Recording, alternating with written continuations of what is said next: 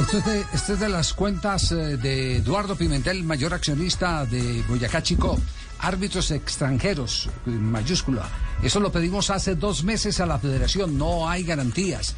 Hay desgaste y demasiada desconfianza en quienes los maneja.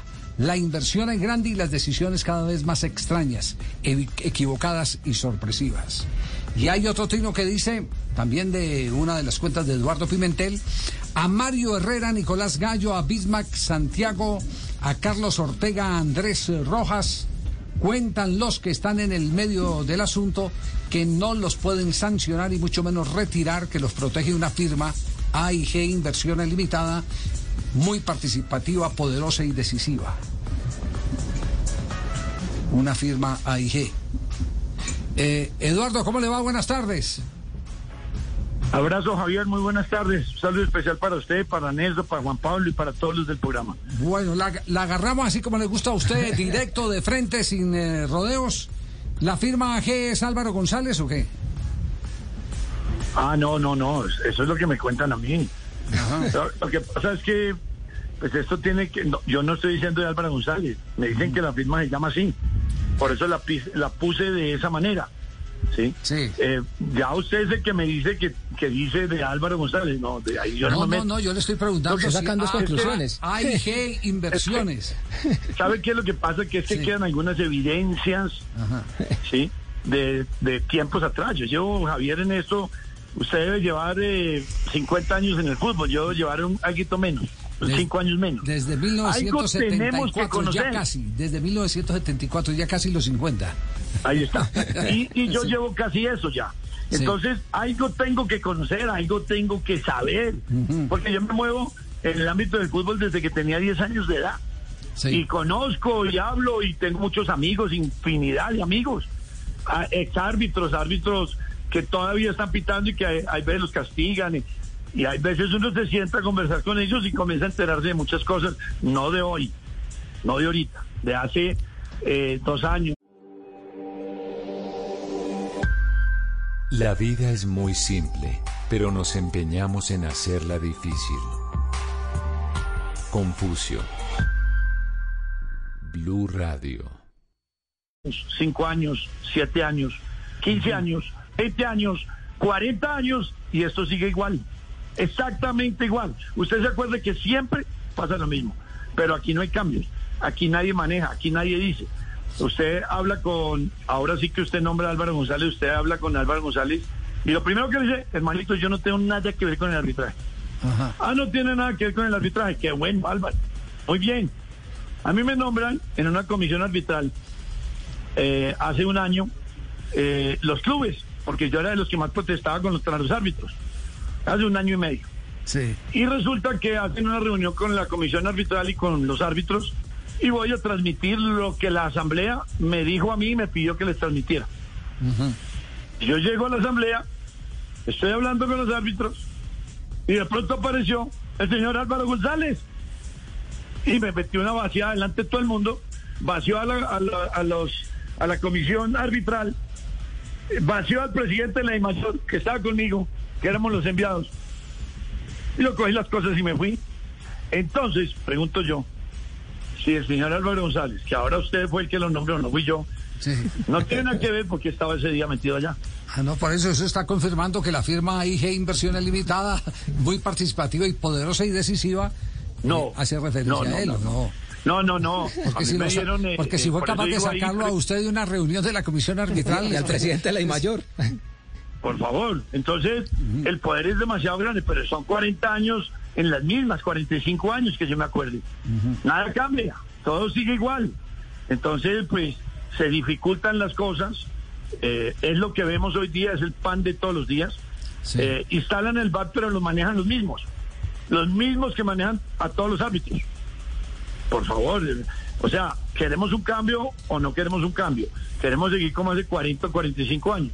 Ahora, lo de la firma, si no, a mí me la tiraron fue de esa manera. Ajá. Y de esa manera la publiqué, pero no, no. Bueno. Ahí hasta ahora caigo en cuenta que de pronto tiene que ver. No tan eh, inocente. pero lo más tan grave- yo no inocente. sabía, yo no sabía, la verdad no Pero sabía. lo más grave de lo que usted ha dicho hoy aquí en el programa es el eh, hacer que la gente me calcule a mí la edad.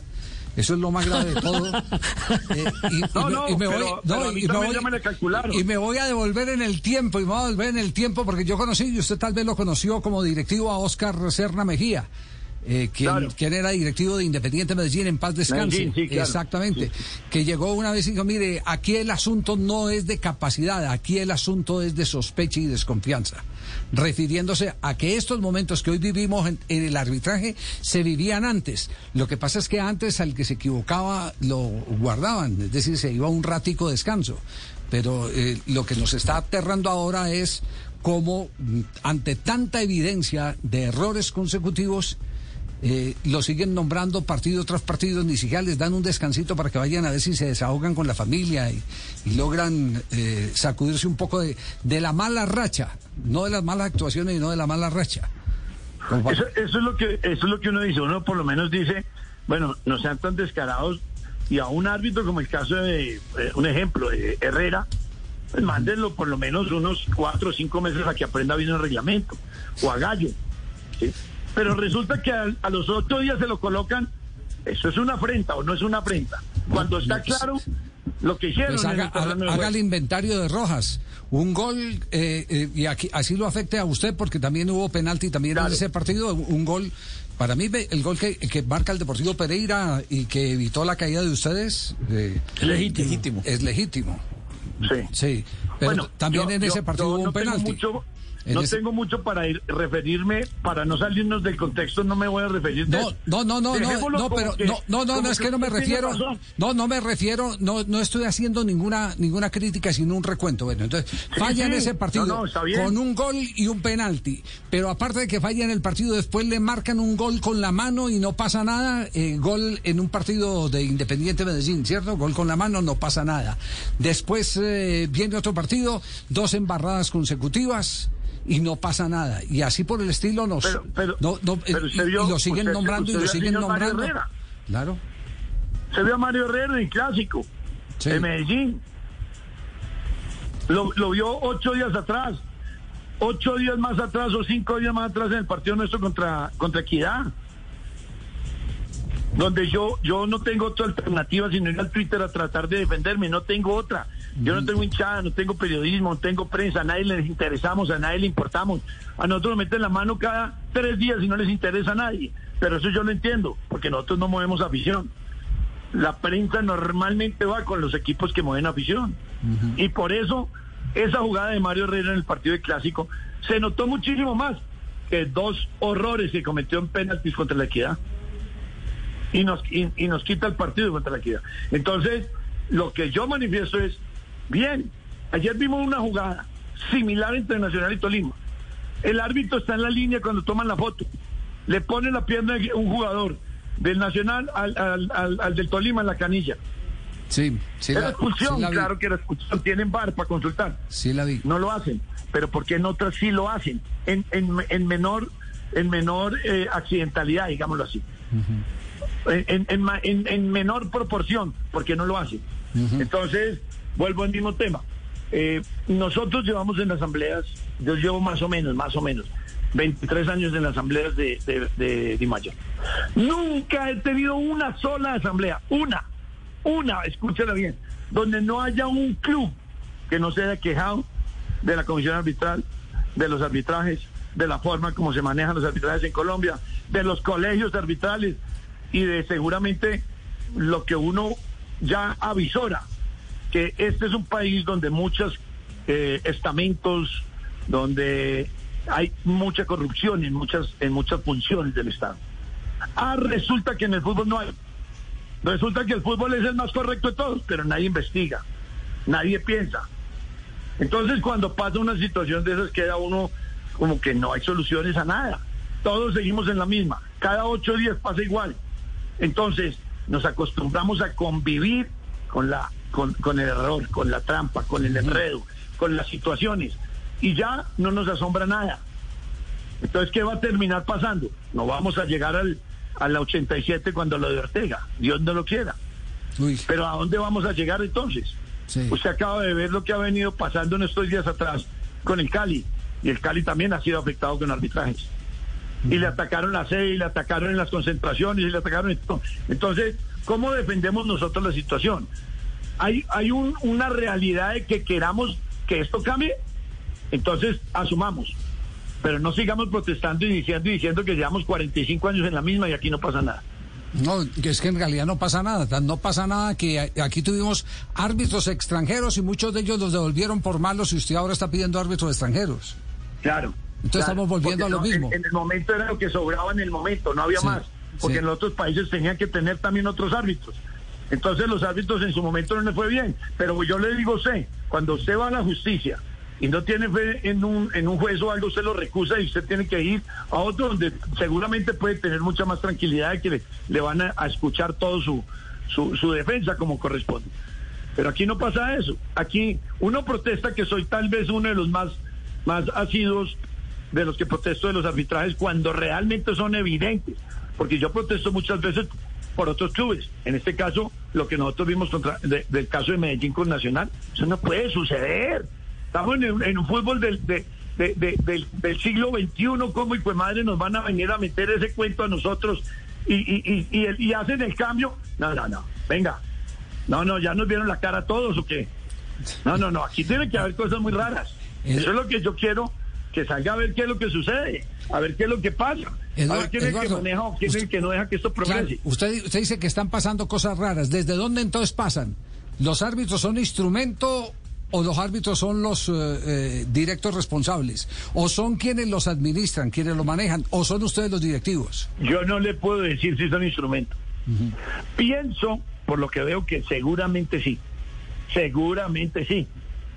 No puedo afirmar porque no tengo la prueba. Pero sí, pero sí ya estoy aburrido de vivir 40 y punta años en el fútbol profesional y ver cada tres días exactamente lo mismo. Yo llego a las asambleas, toman la palabra el presidente de Alianza Petrolera, toma la palabra el presidente de la Equidad, toma la palabra el presidente nacional, toma la palabra el presidente millonario, todos, en todos los estamentos, grandes, chicos, medianos, ninguno, ninguno está de acuerdo en el arbitraje. Pero curiosamente, nadie se pone de acuerdo para que de una vez por todas tomemos decisiones acá. Todos se quejan, pero ninguno ofrece soluciones, es lo que quiere decir usted. No, soluciones sí las hemos ofrecido. A ver, ¿cuál, por ejemplo? aquí hubo, aquí hubo una delegación eh, que justamente estuvimos integrando, que yo no, a mí no me gusta meterme en nada de eso, pero por lo que era el que más protestaba me dijeron meter, que era con equidad, con, eh, con Alianza Petrolera y, y, nosotros. Y nos reunimos y hicimos unos estudios, sacamos unas conclusiones, las pasamos en, en época de Jorge, de Jorge Vélez. Y resulta que de ahí quedó ahí quedó como que investigamos, pero nunca más se, se, siguió adelante. Eh, varias veces el presidente Petrolera, varias veces pidió la palabra y dijo que teníamos los estudios, que cómo podíamos manejar, que cómo... Es muy difícil. Cuadrar 36 es muy berraco. Y 36 dueños que todos se creen que son los dueños de la verdad, más difícil todavía. O todos nos creemos, perdón, porque yo estoy incluido ahí. Sí. Eh, Eduardo, ¿hay vetos en Colombia? Eh, eh, ¿Hay equipos que tienen...? y se lo pregunto porque porque acaba de hablar Caruso Lombardi en Argentina, nos tuvimos antier aquí en el programa, y él dice que hay árbitros que se que literalmente se orinan frente a, determinados dirigentes. Sí, aquí en, el, aquí en el fútbol colombiano es exactamente lo mismo. No, pero eso en el mundo. Sí. Yo digo que es en el mundo. Lo que pasa es que hay hay, hay unas ligas donde realmente los árbitros son de armas tomar, o sea, de, tomar decisiones no interesándole quién es el equipo que está allá. Aquí se pita de una manera para unos y de una manera para otros. ¿Por qué? Porque es lo que usted dice. Todo depende de quién sea el equipo, de quién sea el dueño, de qué afición tenga, de qué periodismo tenga. Ah, de ahí parten que tomen decisiones donde a ellos no les interesa el, el, el bochinche. Cuando es bochinche, los hacen a un lado como para bajar el bochinche. Y revise usted todos los casos de los árbitros que por bochinches, porque la afición, entonces ahí la tenemos perdida casi todos los de media tabla para abajo. Ya. ¿Usted ha vetado eh, árbitros alguna vez? No, no. Eh, alguna vez sí, sí pasé una carta, sí, yo tengo que decirle que yo no aceptaba que me pitara Sánchez. Sánchez. El, de, el del Valle. Luis. Luis Eh, Sánchez. era abiertamente en contra de la institución. Soldo. En alguna vez también pasé algo similar a Roldán cuando aquel ti- aquel penalti que, eh, perdón, aquel gol que nos pita contra América, que usted se acuerda que nosotros ganamos el partido y América Sí. nos empató, que cae y nos quitan el título. Entonces también, y pasó esos cinco años hasta que a ver, los presidentes de Federación y de Imayo dijeron, esto no puede seguir, el tipo puede. Y dije, bueno, sí, dejémoslo pitar, pues, pero pues por lo menos lo que hizo en ese momento nosotros, sí, hay que decirlo que sí lo vetamos. Y le agradecemos O sea, la sinceridad. vetarlo, digamos, la palabra es muy fuerte. Pedimos nosotros que para evitar problemas no nos nombrara. Sí. Es como si ahorita me van a nombrar a mí, a, a Mario Herrera o a Nicolás Gallo o a Bismar, con los eh, problemas y los errores que tuvimos ahorita en los tres partidos que nos quitaron los puntos. Entonces, pues, pues eh, yo no puedo, yo no puedo soportar que me vengan a volver a pitar cuando acaban de quitarnos nueve puntos de la manera más miserable. Eso es lo que yo digo. Sí. Entonces, eh, eh, supongo que la comisión es inteligente no nombrárnoslo, pero si no lo nombra, pues va a ser un problema, va a ser un lío, porque ya traemos peleas, discusiones, eh, situaciones malucas. eh, yo llevé las, las, los videos, los, los puse, los, los entonces ellos quedan en evidencia y vienen también en contra a Sí. quererle pitar a uno por cobrársela. Ya, Entonces ¿qué- también hay que tener en cuenta todo eso. ¿Quién le pita a Chico este, esta próxima fecha? Carlos Ortega de Bolívar mañana ante Alianza Petrolera en Tunja. Mañana ante Alianza Petrolera. Eh, Una de las ligas más complicadas, ligas ar- arbitrales, perdón, colegio arbitral más complicado que existe. ¿Por qué? Entonces, pero, averigüen, es que por eso le digo, es que yo, yo en esto, Javier, llevo 45 años. sí, sí. Nelson me conoce perfectamente porque Nelson andaba con nosotros desde chiquito. Sí. Y él sabe. Y sabe dónde tenemos nosotros los corrillos, dónde nos metemos, dónde estamos con uno. Eh, amigos arbitrales en todas las, en todos sitios tenemos. Y uno más o menos conoce, ¿no? Cuando uno dice conoce, es que le cuentan. Oiga, no, es que este es muy amigo de este, este es con este, este. Sí. Entonces, pues, de ahí comienzan a generarse ciertas indisposiciones. Sí. No, la- no, le Que pregunto. yo no las puedo ir a probar, eso sí lo digo públicamente. Claro. Yo cuando tengo cosas para probar, lo he probado. Le pregunto, Cuando sucedió le que pregunto. hablamos en este... Sí. Perdón, dime, dime. No, le estoy preguntando el tema del árbitro, ¿sabe por qué razón? Porque es que estoy viendo aquí que los partidos de Pereira y, y Boyacá Chico, que son los que están en el drama del descenso, yo no los veo con bar o estoy equivocado en la programación. No, señor. No tienen bar ninguno, No, de, los ninguno dos. de los dos ninguno de los dos. bar. Entonces, a esa parte es donde vamos. ¿Cómo la comisión arbitral, en un punto tan neurálgico del campeonato, como la definición del descenso, no programa bar? Pero, pero hay, hay cosas más graves. Ajá, Pues yo se las toco muy por encima. sí. Revise toda la programación. Salvo tres partidos, toda la programación jugamos nosotros dos o un día antes que el rival con el que estamos peleando el descenso. O los rivales que peleamos el descenso. ¿Qué quiero decir? Que hasta la final de las fechas, todos los partidos jugamos primero nosotros y ellos juegan en los dos días. ¿Le parece a usted justo eso? Pero esa es la administración que tenemos. Entonces, yo no voy a molestar a la administración, yo no la fastidio, pero sí apelo a que tengan la conciencia y, y- sean claros en la cabeza que eso no puede pasar, que desde hacía cuatro o cinco fechas tenemos que tener los partidos en las mismas condiciones, en los mismos horarios, para no sacar ventaja. Pero resulta que no se, pudo, no se, no se puede, los horarios son iguales. Hemos jugado ya dos partidos donde usted ha visto que ellos han jugado con nuestros resultados. ¿Le parece justo?